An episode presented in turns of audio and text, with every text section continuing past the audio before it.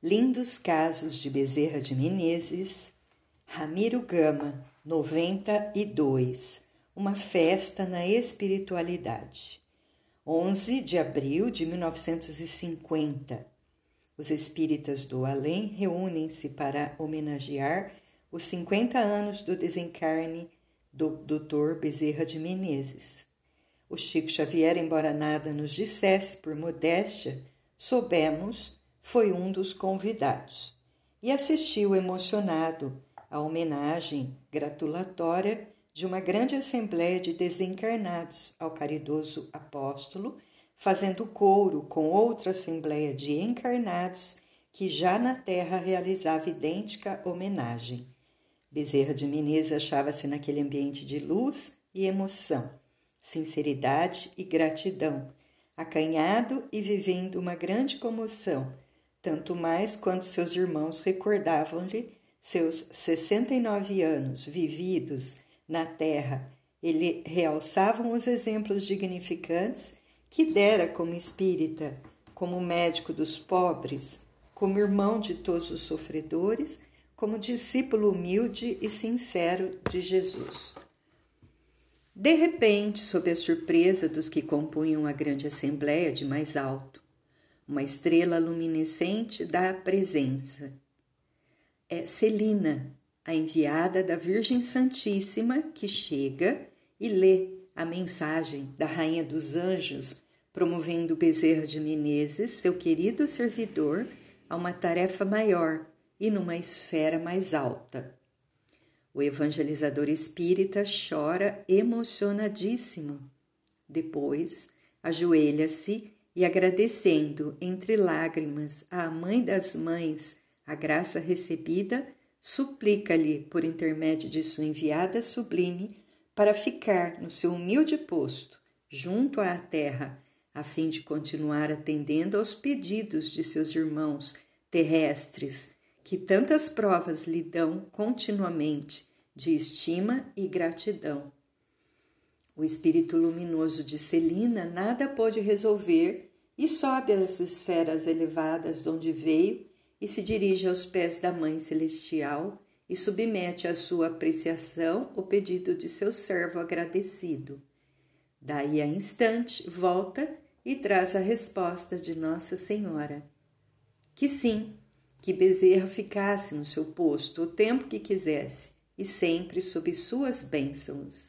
E da terra e do além partem vozes em prece e das esferas longínquas vêm as bênçãos de luz do coração da flor de Jericó, vestindo tudo e todos de emoção e ternura, de alegria e de luz.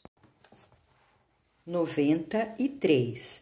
A favela do esqueleto. O Chico Xavier visita, de quando em vez, em espírito, as favelas do estado da Guanabara, onde reencontra com frades conhecidos em provas dolorosas e redentoras e em busca das virtudes da humildade. A favela, chamada de O Esqueleto, junto à estação de São Francisco Xavier, que lhe é sobremodo conhecida, segundo nos disse. No belo livro Vozes do Grande Além, há, por isto, uma preciosa história passada na favela do Esqueleto, registrando um ato de pura caridade. A história medica e sensifica quem a lê. Falávamos ao Chico sobre as favelas do Rio, por nós visitadas de quando em quando, dizendo-lhe das provas cruciais a que assistimos. As crianças criam-se ao desamparo, sofrendo toda sorte de miséria. Tornam-se adultas e trazendo na fisionomia triste e desanimada os sinais das lutas enfrentadas. E o caro médium esclarece-nos. O doutor Bezerra, há tempos, deu-me, com relação ao assunto, uma explicação importante e na qual devemos meditar profundamente. Espíritos cheios de dívidas, que desestimaram e ainda desestimam a bênção do tempo e o benefício das provas correcionais da pobreza e da riqueza por ato de misericórdia divina, encarnam por uns 40 anos como filhos de famílias abastadas nos bairros de Copacabana, Leblon, Botafogo e Ipanema. Depois, voltam à espiritualidade e são examinados. E visto que continuam doentes, viciados, incorrigíveis, reencarnam então por outros 40 anos como filhos de famílias pobres e residentes nas favelas do estado da Guanabara. Em plena infância ficam sem os pais. Aprendem sozinhos a andar os caminhos rudes, espinhosos da cidade da miséria e do desconforto. Sofrem moral e fisicamente.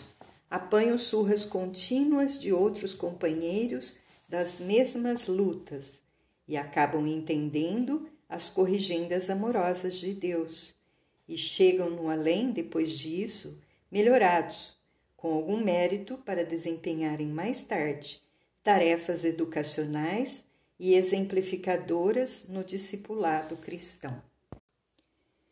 94. Uma pergunta da terra e uma resposta do céu. Nosso caro confrade Flávio Pereira sentia-se apreensivo com as visitas aos irmãos enfermos portadores de moléstias contagiosas, tanto mais que por isso recebia frequentes advertências de familiares e confrades. Olhe lá, cuidado, senão você acaba adquirindo a moléstia contagiante do irmão visitado. Indo a Pedro Leopoldo, na sessão do Luiz Gonzaga, fez a pergunta: Diante da necessidade de assistência direta a um irmão nosso em humanidade, portador de uma, de uma moléstia contagiosa, como a tuberculose e a lepra, como devemos proceder? E Chico recebeu do bondoso Dr. Bezerra a resposta: Cremos que a higiene não deve funcionar em vão, por isso mesmo, não vemos qualquer motivo de ausência do nosso esforço fraterno junto aos nossos enfermos, a pretexto de preservarmos a nossa saúde, de vez que também de nós mesmos temos ainda pesados débitos para resgatar. Evitar o abuso é dever, mas acima de quaisquer impulsos de autodefesa em nossa vida, prevalece a caridade com seu mandamento de amor, sacrifício e luz. Bezerra. Mas não fora preciso. 95. Solar Bezerra de Menezes. Luiz Montoufano, diretor do Solar Bezerra de Menezes, sediado nas imediações do campo de São Cristóvão, lutava para receber subvenções atrasadas dos cofres da prefeitura do estado da Guanabara. Tantas vezes havia ido àquela tesouraria. As desculpas eram as mesmas: não há verba, aguarde mais uns dias. E isso durava um ano. E as crianças, sob sua guarda, passavam sérias privações, tanto mais que havia abrigado mais algumas dezenas de crianças fiando-se naquela ajuda financeira. Como tentando um último esforço, fez uma prece ao espírito de Bezerra e compareceu à repartição incumbida do pagamento. O serventuário que o atende lhe pergunta em altas vozes qual é o nome da instituição. Solar Bezerra de Menezes. Não, não há ainda nenhuma ordem de pagamento. Luiz Montoufano, desanimado, vai sair quando um dos chefes da sessão levanta-se e vai ao seu encontro. O senhor falou o nome de Bezerra de Menezes. Que há com ele?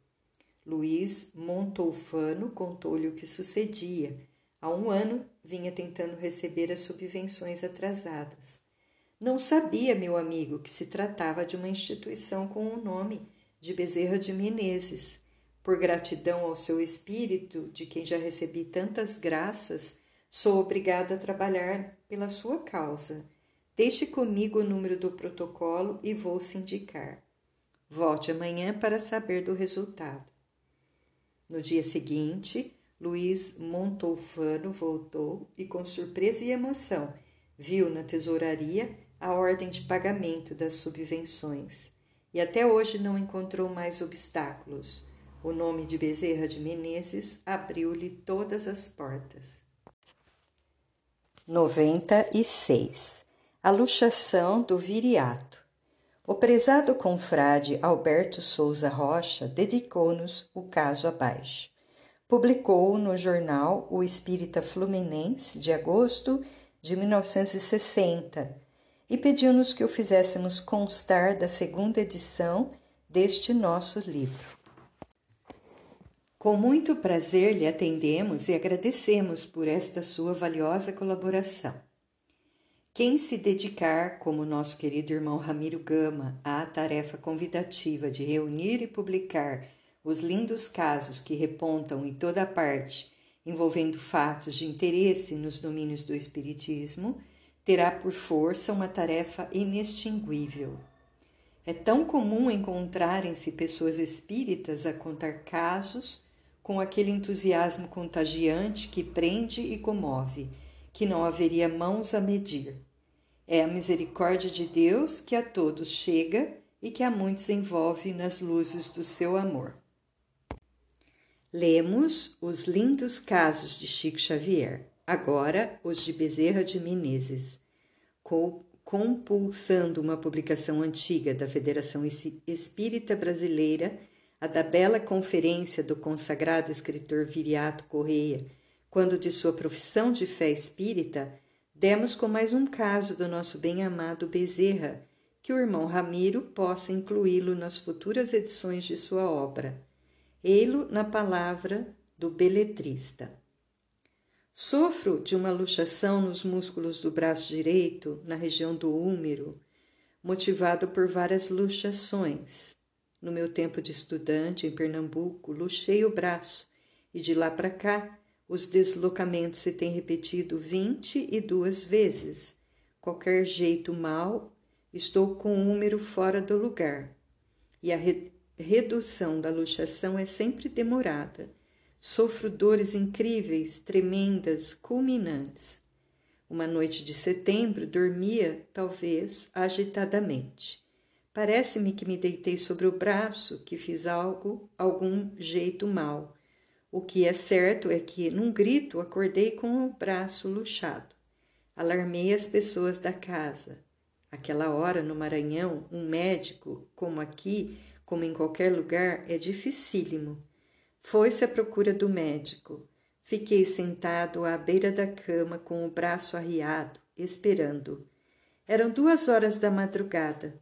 Sofrendo dores intensas, pus-me a imaginar as que teria de sofrer quando o médico chegasse, quando fosse o momento laborioso da redução do deslocamento.